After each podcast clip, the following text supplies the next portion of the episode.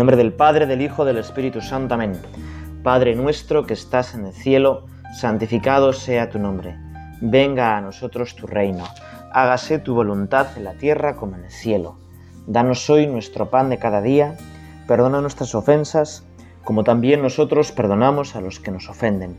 No nos dejes caer la tentación y líbranos del mal. Bueno, hoy el tema de nuestra meditación yo quisiera titularlo Viva el trabajo. Y esto a veces se ha entendido un poco mal. Alexei Stajanov, no sé si te suena este nombre, era un obrero de la Unión Soviética que fue nombrado héroe del trabajo socialista en 1970, porque era como un ejemplo de sacrificio personal. Era lo que si digamos un machaca. De hecho, de su apellido, Stajanov, viene el estajanovismo, que es trabajar pues desaforadamente, ¿no? Y te voy a contar la anécdota por la que le dan todos estos títulos. En 1935, él era minero, trabajaba sacando carbón y consiguió sacar 14 veces más que la media de sus compañeros. Cada minero eh, de la Unión Soviética de media sacaba 7 toneladas al mes de carbón y él extrajo 102 toneladas. Entonces la propaganda soviética lo escogió como un modelo de trabajador, ¿no? Bueno, pues cuando decimos viva el trabajo, pues no es esto, ¿no? No es trabajar desaforadamente, lo más rápido posible, pues no, para nada. Tampoco es eh, bueno, pues lo que a veces se nos vende. ¿Por qué la gente trabaja? Pues para ganar dinero. Claro, nosotros, sí, pues el dinero es importante, pero no es el, el único motivo ni el más importante. Cuando yo digo viva el trabajo, es porque el trabajo, sobre todo, más que dinero, nos perfecciona como personas. Algo de eso querían decir también otra frase que se ha interpretado muy mal. Había una verja en un campo muy famoso, que en la entrada de esa verja, yo la he visto, en Polonia, ponía Arbeit macht frei. En alemán, el trabajo os hará libres. Claro, esa reja era la entrada al campo de concentración de Auschwitz. Eh, se les engañaba diciendo que a través de ese trabajo iban a ser libres, pero para nada, ¿no? Bueno, nosotros, bueno, sabemos que la frase del Evangelio es la verdad os hará libres. Y sí que es verdad que cuando tú dices la verdad, no tienes miedo, que el mentiroso siempre es un poco esclavo. Pero esa frase es mucho más importante. La verdad con mayúsculas es Jesucristo. Y Jesucristo, pues es el que nos hace libres. Y Jesucristo, que es Dios, nos ha creado en este mundo para trabajar.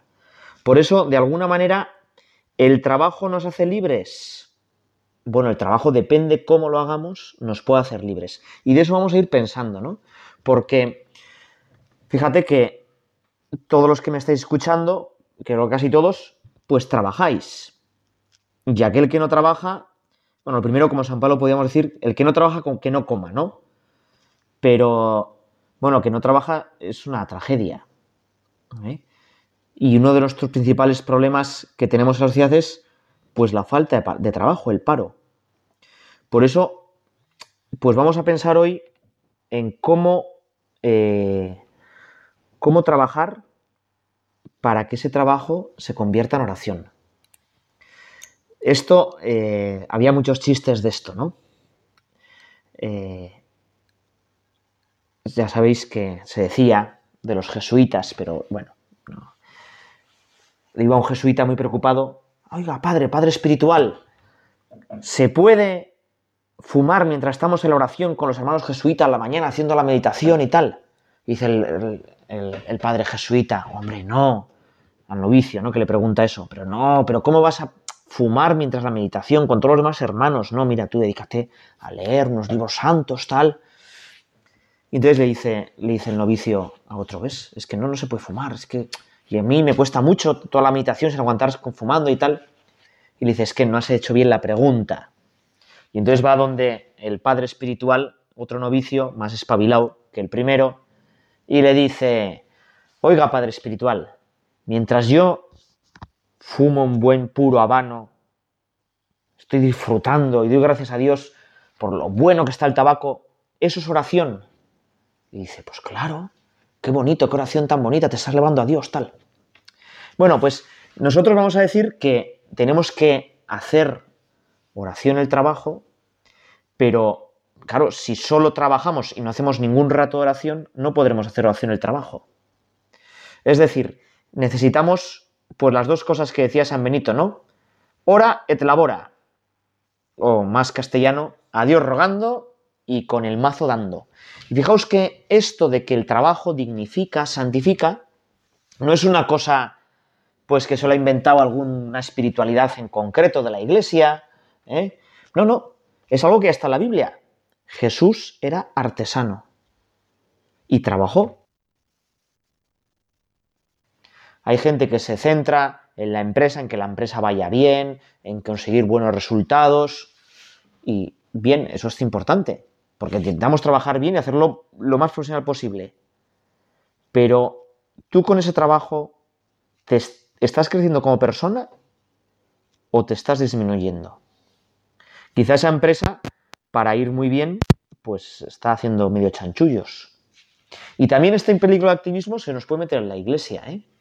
Es decir, yo, eh, cuando trabajo para Dios, me importa sobre todo los números, que brillen las cosas o hacer lo que Dios quiera. Bueno, pues tú y yo vamos a pedirle hoy a Jesús que hagamos lo que quiere Dios que con el trabajo hagamos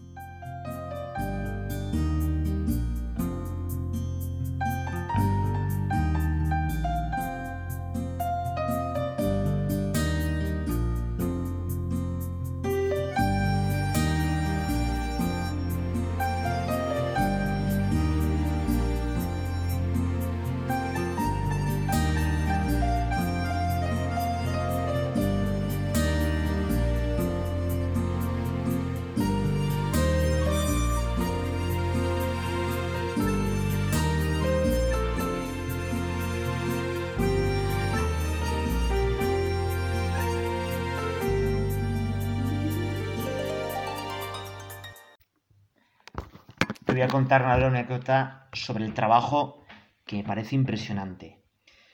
Ernest Shackleton era un famosísimo explorador del Polo Sur, de la Antártida, que participó en una primera expedición con el capitán Scott, que murió allí, en el Polo Sur, y por fin, en 1914, con muchísimas dificultades, eh, consigue montar una expedición, la primera expedición transantártica, que pretendía atravesar toda la Antártida de este a oeste y ser la persona de la historia que más mm, terreno desconocido hubiera cartografiado. Para eso, bueno, dispone de una cantidad de medios impresionante, dos eh, barcos, bueno, pero parece que todo se va torciendo. Él intenta entrar por la parte, digamos, de la Antártida que limita por, las Malvinas. ahí está un mar de hielo que se llama el mar de Weddell. Eh, intenta ir, según la meteorología, cuando el hielo parecía que iba a estar más abierto, pero empieza la tragedia. Es un año muy frío, el hielo no se abre y el barco del, del capitán Shackleton queda atrapado en el hielo Estamos en 1915 y va a quedar allí atrapado en el hielo nada más y nada menos que dos años enteros, soportando eh, temperaturas de 60 grados bajo cero.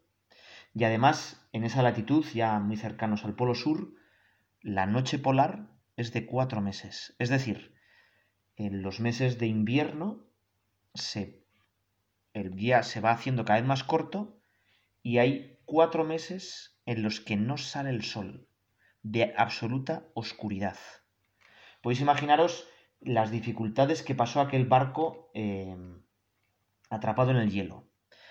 al cabo de los dos años, el hielo, se da cuenta Shackleton que el hielo, no están atrapados en el hielo, pero el hielo se va moviendo hacia el norte, les están apartando del, sur, del polo sur, de su objetivo. Y además el hielo se está rompiendo, de manera que al romperse el hielo, el barco, el Endurance, también se está empezando a partir y no van a poder conseguir eh, salvar el barco. Tienen que desalojar el barco, eh, hacer unas pequeñas cabañas en un témpano y las dificultades van creciendo. Y entonces Shackleton decide que solo hay una manera de salvar a sus hombres, que es uno de los botes salvavidas del barco, él y otros cuatro, atreverse a cruzar un mar lleno de tempestades y dificilísimo que es el Atlántico, Atlántico Sur hasta llegar a la primera isla habitada, creo que 2.500 kilómetros de navegación, y allí conseguir ayuda para que no muriera el resto de sus hombres. Eh, llevan las mínimas provisiones, se les va acabando el agua, y mientras los demás esperan a ser salvados. Y claro, el problema era qué hacían tanto tiempo. Deja el capitán Shackleton deja al mando pues a su lugarteniente, al contramaestre, un tal Worsley, y entonces eh, Worsley lo que hace es que a cada marinero le da un encargo. Y todos tienen algo que hacer. Uno recoge pues pequeños líquenes que hay en las rocas que rodean el témpano, otros intentan cazar pues algunas focas o algo, otros se dedican a hacer la comida, empiezan a hervir velas, empiezan a hervir zapatos, porque se comieron sus zapatos para sobrevivir. Y cada mañana entraba Gorsley con una sonrisa y les decía, muchachos, ánimo a trabajar, que hoy puede llegar el jefe a salvarnos. Fijaos qué bonito, ¿no? Es decir, eh, aquellos marineros se movían sobre todo porque el jefe de esa expedición era Shackleton, podía llegar esa mañana a salvarlos. Bueno, eso, si nosotros sobrenaturalizamos un poco esta anécdota, nosotros también estamos pues necesitado de salvación. No estamos en un témpano de hielo a la deriva, pero nuestra sociedad sí que se puede parecer a veces a un témpano de hielo, ¿no? Fría, individualista, si te he visto no me acuerdo, cada uno va a su rollo, y un poco a la deriva, ¿no? Vamos, eh, parece que nos estamos como autosuicidando. Tenemos una tasa de natalidad que ya lo están diciendo hasta informes de la UNESCO, ¿no? De la UNESCO. Países como Italia y España, en 80 años, perderán la mitad de la población. Porque no somos capaces de, mantener. Eh, ¿no? Bueno, y tantísimas cosas, ¿no? Cualquiera que. Bueno, pues que haya leído un poco los, los telediarios y tal, o los periódicos, puede decir, pues verdad, vamos a la deriva, en un témpano y a la deriva.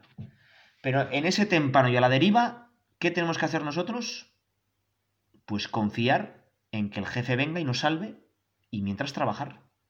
Y nosotros poner todo lo nuestro, ¿no? Aquella tripulación del Endurance, si no se hubiera dedicado a pues pescar lo que pudieran, a recoger líquenes, a hervir sus zapatos y comérselos, no hubieran sobrevivido. Te cuento el final de la anécdota. Tras muchísimas eh, calamidades y aventuras, el capitán Shackleton consigue rescatar absolutamente a todos con vida. No murió ni uno solo. Es la tripulación que más tiempo ha estado en el Polo Sur atrapada, que más días ha conseguido eh, sobrevivir con un barco hundido, que más kilómetros a la deriva ha hecho sobre un témpano y no murió ninguno. Bueno, pues nosotros, bueno, esto le salió bien de churro, pero nosotros, confiando en el Señor, sí que esto nos puede salir bien. Y te decía que lo nuestro es trabajar. Y trabajar no solo por... Bueno, fíjate que lo primero que hacían estos hombres era que al trabajar no se deprimían. Imagínate que te despiertas una mañana, pero no hay sol, y a los, durante cuatro meses no va a haber sol, y la temperatura máxima puede ser 40 bajo cero, la mínima 60 o 70 bajo cero. Bueno, pues y no tienes absolutamente nada que hacer. Qué, terrible, ¿no? Y sin embargo ellos, como tenía cada uno su encargo, su oficio, y además recalcaban que, oye, que es que era importantísimo que tú hicieras eso para salvar a todos los demás.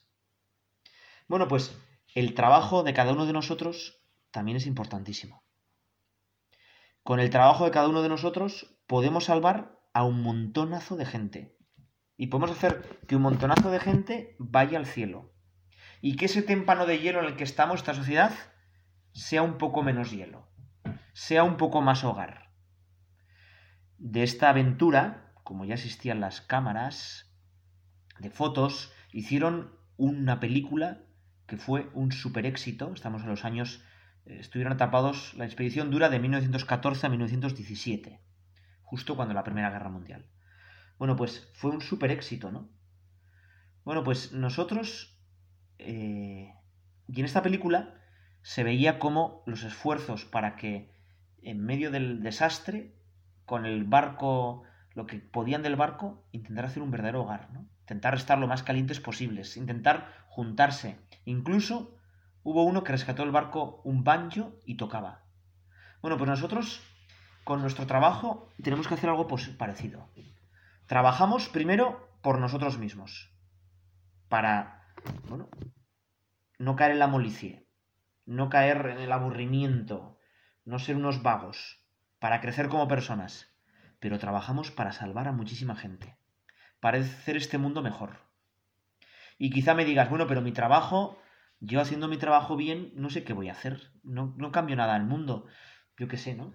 Yo soy, me dirás, yo, bueno, pues todo trabajo, sea cual sea, arquitectos, ingenieros, médicos, barrenderos, agricultores o cualquier cosa, trabajos muy, a veces muy tontos, que a la vista del mundo parecen muy tontos, todos valen muchísimo.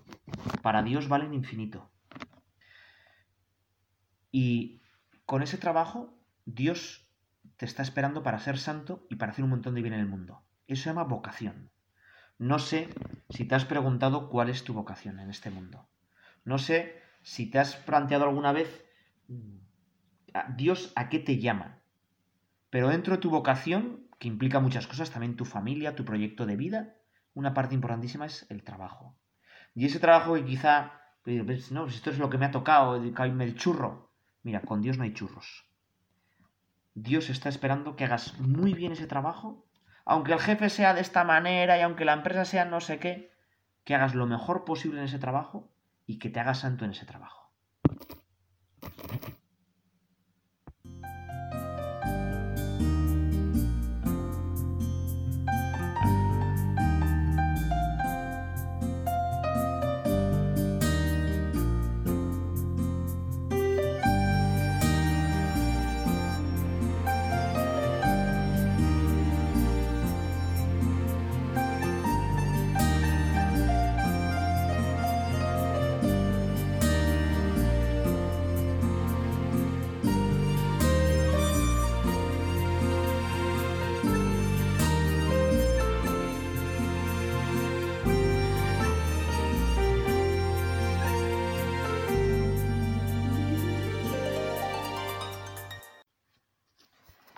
Para ilustrar esto de que podemos ser santos y debemos ser santos y santificar cualquier trabajo, te voy a poner una anécdota de el hermano Rafael, Rafael Arnaiz.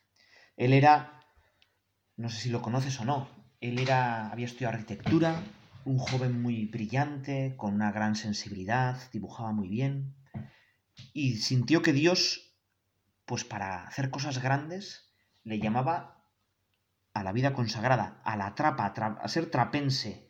Una forma pues muy, muy exigente de vida religiosa. Voy a leerte un poco cómo lo cuenta él. Dice así, las 3 de la tarde de un día lluvioso del mes de diciembre. Es la hora del trabajo y como es sábado y hace mucho frío, no se al campo. Y vamos a trabajar en un almacén donde se limpian lentejas, se pelan patatas, se triburan se tritura las berzas. El día está triste. Y además siento mis pies helados, mis refrigeradas manos, La tarde que hoy padezco es turbia, y turbio me parece todo. Algo me abruma el silencio, y parece que unos diablillos están empeñados en hacerme rabiar, con una cosa que yo amo recuerdos. Claro, San Rafael Arnaiz, que es santo, pues en ese momento siente, bueno, ¿yo qué hago aquí, no? Aquí pelando nabos, ¿no? ¿Eh? Yo estoy perdiendo el tiempo, chicos, ¿no? Pues para pelar nabos no me he metido al convento. Yo me he metido al convento para hacer cosas grandes por Cristo. Y no aquí pelar nabos, ¿no? Y entonces empieza a tener pues tentación de decir, ¿eh? dice, los diablillos me siguen dando guerra. Que haya dejado, que haya yo dejado mi casa para venir aquí con este frío a mondar estos bichos tan feos, estos nabos. Verdaderamente es algo ridículo. Esto de pelar nabos con esa seriedad de magistrado de luto. Bueno, pues muchas veces igual a ti te pasa eso, ¿no? Que sí, que decimos que el trabajo está muy bien y tal, pero llega un día que estás hasta las narices. Y, ¿no? y dices, bueno, ¿qué hago aquí? O sea, es como voy a santificar yo precisamente este día, ¿no? Que el ordenador está tonto, eh, mi jefe más, un cliente no sé qué, o yo qué sé. Bueno, Transcurría, sigue diciendo Rafael Arnaiz, el tiempo con mis pensamientos, los nabos y el frío, cuando de repente y veloz como el viento, una luz potente penetra en mi alma. Y alguien me dice, ¿que qué estoy haciendo? ¿Que qué estoy haciendo? Virgen Santa, qué pregunta. Pelar nabos. Pelar nabos. ¿Para qué? Y el corazón dando un brinco, contesta medio alocado. Peló nabos por amor por amor a Jesucristo. Ya nada puedo decir que claramente se puede entender, pero sí diré que allá adentro, adentro del alma, una paz muy grande vino en lugar de la turbación que antes tenía. Y me reía a moco tendido, quizá por el frío, de, los, de esos diablillos rojos, que asustados de mi cambio se escondían entre los sacos de garbanzos y un cesto de repollos ¿De qué me puedo quejar? ¿Por qué entristecerse de lo que solo es motivo de alegría? ¿A qué más puede aspirar un alma que a sufrir por un poco, un poco por un Dios crucificado? Yo sigo pelando nabos pensando en Dios. ¿Qué importa cuál es la tarea de cada día? Sepamos aprovechar el momento, sepamos amar esa bendita cruz que el Señor pone en nuestro camino. Y ahora quizá lo que más eh, me llama la atención, ¿no? De, este, dice, Dios me puede hacer tan santo pelando nabos que gobernando un imperio. Qué, bonito, ¿no? O sea, eh, fijaos que a todos nos gustaría pues hacer grandísimas cosas por Cristo. ¿eh? Y que además tengamos muchísimo fruto y que, la, que se vea pues que nuestro trabajo pues está dando muchísima gloria a Dios y muchísima gente se está convirtiendo. Eso nos gustaría a todos. Pero, bueno, chicos, lo nuestro es trabajar, no el fruto. ¿Eh? Hay unos versos de Santa Teresa de Jesús que dice, si queréis que trabaje, morir quiero trabajando. Si queréis que dice ya, huelgue, huelgue, o sea, que esté sin hacer nada, por amor, quiero holgar, ¿no? Pues nosotros lo mismo, nosotros lo mismo. Nosotros decir, bueno, Señor, eh, claro, por supuesto que nos gustaría, pues que mi trabajo, pues se vea, y, pero fíjate que si no hay frutos, si el trabajo es como muy oscuro, si yo pienso que con esto no estoy haciendo nada, quizá te estoy buscando todavía más a ti. Por eso, pues vamos a pedirle al Señor mm, que no veamos a veces los frutos, que los frutos se los lleven otros, que nuestro trabajo sea callado, escondido, como el tuyo. Ahora bien, mm, nos lo dice San José María Escribá, al santificar su trabajo e identificarse ahí con Cristo, el cristiano necesariamente da fruto. Quizá no veamos el fruto, pero por la comunión de los santos estamos dando un fruto impresionante. Por eso no da igual, no da igual pues ser ordenado con mis cosas en el trabajo o no. No da igual pues hacer las cosas bien y acabarlas bien o hacer una chapucilla y mira chico pues ya está, ¿no? Y total no se van a dar cuenta qué más da. No da igual. Vamos tú y yo a proponernos que el día que hoy comienza, o igual lo está escuchando a la tarde, el día en el que vamos a trabajar, que trabajemos muy bien. Que lo que hagamos se lo podamos ofrecer a Dios. Y sea una ofrenda, pues buenísima, ¿no? Dos hermanos, Caín y Abel, ofrecieron el fruto de su trabajo a Dios. Pero bueno, no sabemos por qué muy bien, o sí sabemos por qué. La ofrenda de Caín no le gustó a Dios. Su trabajo había sido hecho con envidia, con rencor y quizá buscando solo su propio beneficio, con egoísmo. Y en cambio, la ofrenda de Abel subió hasta el altar del cielo. Y de hecho lo recordamos en la misa, en una parte de la misa se dice, subas a tu presencia esta ofrenda como sube la ofrenda de Abel, ¿no? Bueno, pues nuestro trabajo puede ser como la ofrenda de Abel, hecha con cariño, con amor por los demás, por amor, por parecernos más a Jesucristo. O a veces yo en mi trabajo, pues me busco un poquito a mí mismo. A veces yo en mi trabajo, bueno, decía San José María que en la santificación del trabajo profesional es semilla viva capaz de dar fruto de santidad en una inmensa multitud de almas. Y decía esta frase que igual ya la conoces, pero para la gran mayoría de los hombres, ser santo supone santificar el propio trabajo. Cosa primera, tenemos que lo que hacemos, hacerlo muy bien. Santificarse en su trabajo. Es decir, lo que hemos venido diciendo, yo al trabajar me hago mejor persona, me tengo que hacer santo. Y tercero y último, santificar a los demás con el trabajo. Es decir, nuestro trabajo es un medio poderosísimo de apostolado. ¿eh?